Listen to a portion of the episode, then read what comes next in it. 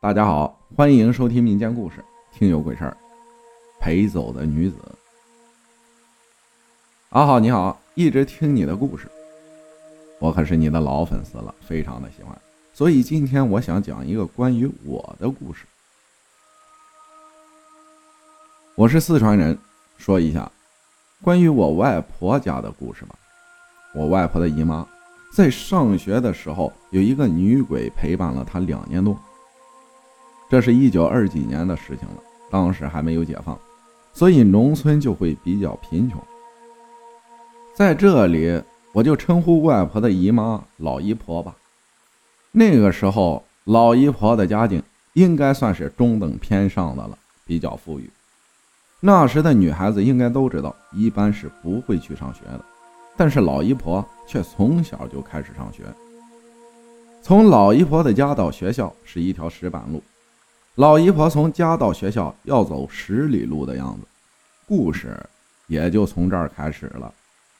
一般来说，冬天天亮的晚，黑的很早，老姨婆必须在四五点出门才能够赶上上学，晚上回来就天黑了。从家到学校的路程中，要经过一个大的桐子树。一年冬天，老姨婆在回家的路上。就要经过桐子树时，见树前站着一个女人。老姨婆心里还在纳闷：这个女人头发怎么那么那么的长？远远的看过去，是一个非常美丽的女子。只是在老姨婆经过那棵树时，那个女孩从未动过，就这样背对着她。更令老姨婆奇怪的是，经过那棵树时，总感觉很冷很冷。刺骨的一种冷，冷中还带着一点凄凉。老姨婆心里想：赶紧走吧，这里感觉怪怪的。于是老姨婆便加快了脚步，走在石板路上，总感觉后面的石头发出声响。一路上，老姨婆总感觉有人跟着她，回头一看，只见是刚才树下站着的那个女人。她的头发挡住了脸，根本看不清她长什么样子。老姨婆心中还在纳闷：我们村里面什么时候有这么高的一个女子啊？我怎么不记得？边想边走着，可是老姨婆一走，那个女人也跟着走。她一停，那个女人也跟着停了。总算是到了家，一到家。家里的大黄狗便对着老姨婆汪汪大叫，老姨婆便骂道：“你这只狗叫什么叫？平时那条大黄狗都很乖的，从来不叫，见着老姨婆就摇尾巴。可是今天，到了第二天，老姨婆四五点钟就出门上学去了，天还是黑漆漆的，寒风刮着石板路，在老姨婆耳边。呼呼的作响，像是妖怪的狞笑。又要经过那个童子树了，老姨婆心里不免起了一点寒意。只见那个女人竟然还是站在那里。那个女人看见老姨婆，便说道：“请问张家村怎么走？”老姨婆说道：“你走张家村啊，我也去那儿，一起走吧。”那个女人说：“谢谢，不过我得跟在你的后面。”老姨婆没有多想，说：“行。”老姨婆和那个女人聊了一路，可奇怪的是，那个女人仍然是走在老姨婆的后面，从未超过老姨婆。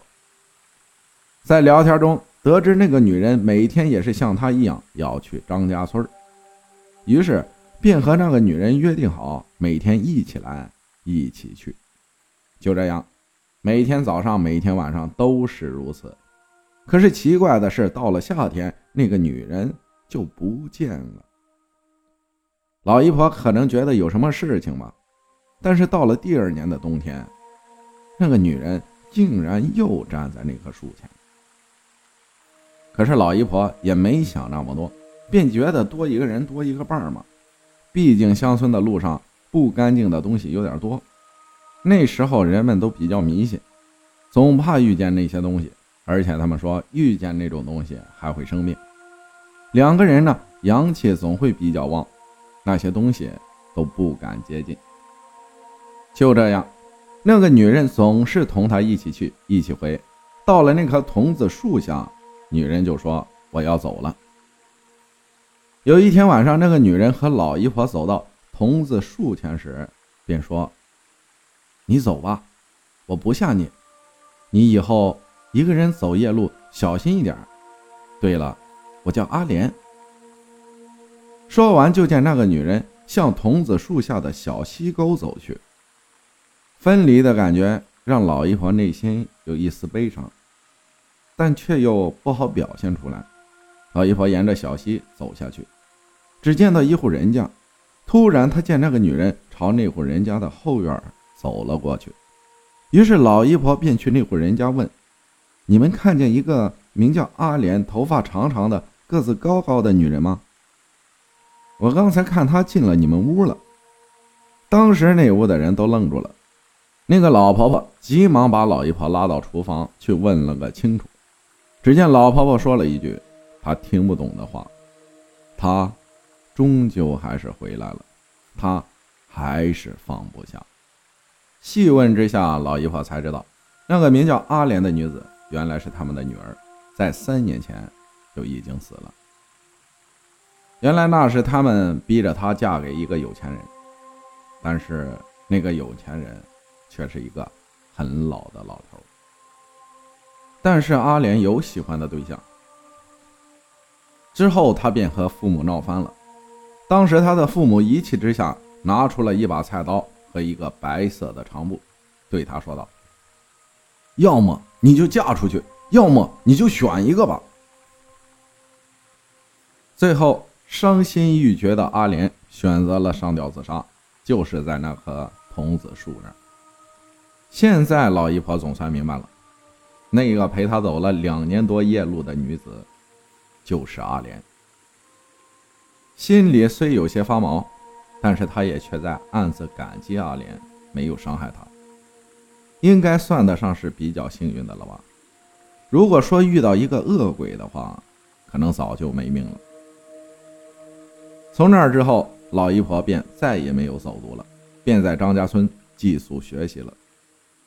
在这儿，我也想说一下，那时的封建思想残害了多少无辜的女性。如今我们生活在一个人人平等的社会中，珍惜眼下的生活。距离我说的故事，我其实已经是第四代人了，所以真实性我也无法确定。不过呢，我觉得这个故事比较有意义，所以才分享出来的。感谢青分享的故事，提倡恋爱自由。拒绝包办婚姻，感谢大家的收听，我是阿浩，咱们下期再见。